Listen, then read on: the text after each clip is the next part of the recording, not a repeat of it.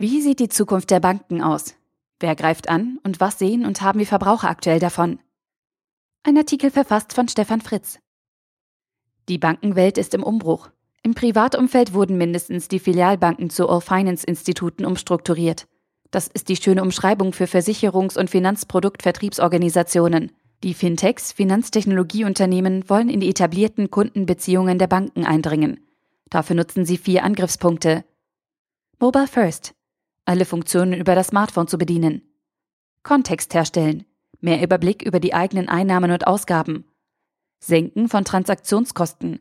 Manche Bankgebühren sind einfach zu hoch. Sofortige Verbuchung. Ohne Kreditkarte online bezahlen. Mobile First. Alles vom Smartphone aus.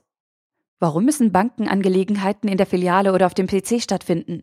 Mobile First bedeutet nicht, ein paar Dinge holprig mit einer App machen zu können, sondern alle Kontoaspekte optimiert über das Smartphone auszuführen, statt über einen PC oder gar den Besuch in einer Bankfiliale. Genau diesen Weg geht etwa Number 26.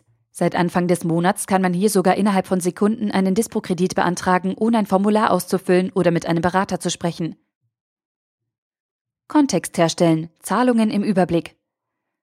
Die digitale Welt von Facebook, WhatsApp und Co stellt Beziehungen zwischen Ereignissen, Menschen und Wissen her, also Kontext. Einen solchen Kontext oder Timelines, zeitliche Abhängigkeiten, suchen wir in unseren Kontoauszügen jedoch vergeblich. Dazu hat sich eine kleine Armee von Helfern aufgestellt, die Finanzdaten in einen Kontext setzen und damit einen Mehrwert zum langweiligen Kontoauszug bieten. Star Money, Outbank, Central Way Numbers, Finanzblick.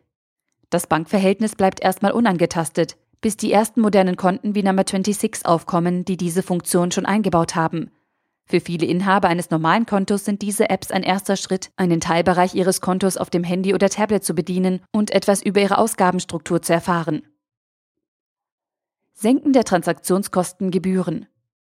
Das nach außen auf Sicherheit angelegte Bankensystem ist von einer hohen Ineffizienz geprägt. Für jede einzelne Überweisung sind viele Schritte und Partner involviert. Bank, Bundesbank, Clearing, Buchung, Buchungsschnitt, Verrechnung. In der Kreditkartenwelt sind bis zu 13 Partner involviert, die in Summe ca. 3% der Transaktionssumme als Gebühren verschlingen. Neue Ansätze bieten sowohl neue Währungskonzepte wie Bitcoin als auch Fintechs wie TransferWise, Kringle, Asimo an, die vor allem Überweisungen ins Ausland oder zwischen Freunden preiswerter und einfacher machen. Die hohen Transaktionskosten verhindern heute auch eine Reihe interessanter Anwendungsfälle für uns Verbraucher, das Zahlen kleiner Beträge, zum Beispiel für das Parkhaus oder den Café an der Ecke.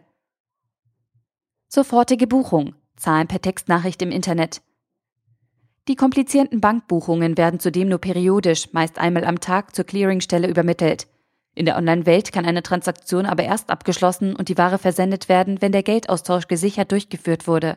Die Antwort der Bankenwelt auf PayPal, Apple Pay und Co. heißt SEPA Instant Payment. Damit kann auch in der Bankenwelt in Zukunft eine Überweisung so schnell wie eine Textnachricht durchgeführt werden. Noch haben die Banken große Schwierigkeiten, ihre IT-Systeme auf diese neuen Anforderungen und Möglichkeiten umzustellen. Die Frage ist damit, wer schneller ist und wem wir vertrauen. Wenn die Banken sich nicht bald zusammenraufen und SEPA Instant Pay umsetzen, dann heißt unser nächster Zahlungsverkehrsabwickler Apple oder Facebook. Ein Happy End? In der Welt der digitalen Plattformen wird die Geldtransaktion nur noch ein kleiner Baustein einer as-a-Service-Leistung sein, aber keine margenträchtige Kernleistung mehr.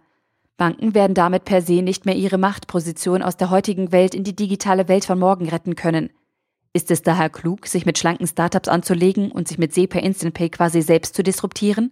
Die Finanzbranche sollte sich also fragen, was der eigentliche Nutzen ihrer Services war. Meine These? Sicherheit, dass nichts verloren geht. Daraus könnte man doch interessante neue Geschäftsmodelle aufbauen. Die Bank als unser persönlich vertrauter Verwalter und Wächter für all die Plattformen, die in Zukunft unser Geld anlegen und verbrauchen werden. Der Artikel wurde gesprochen von Priya, Vorleserin bei Narando.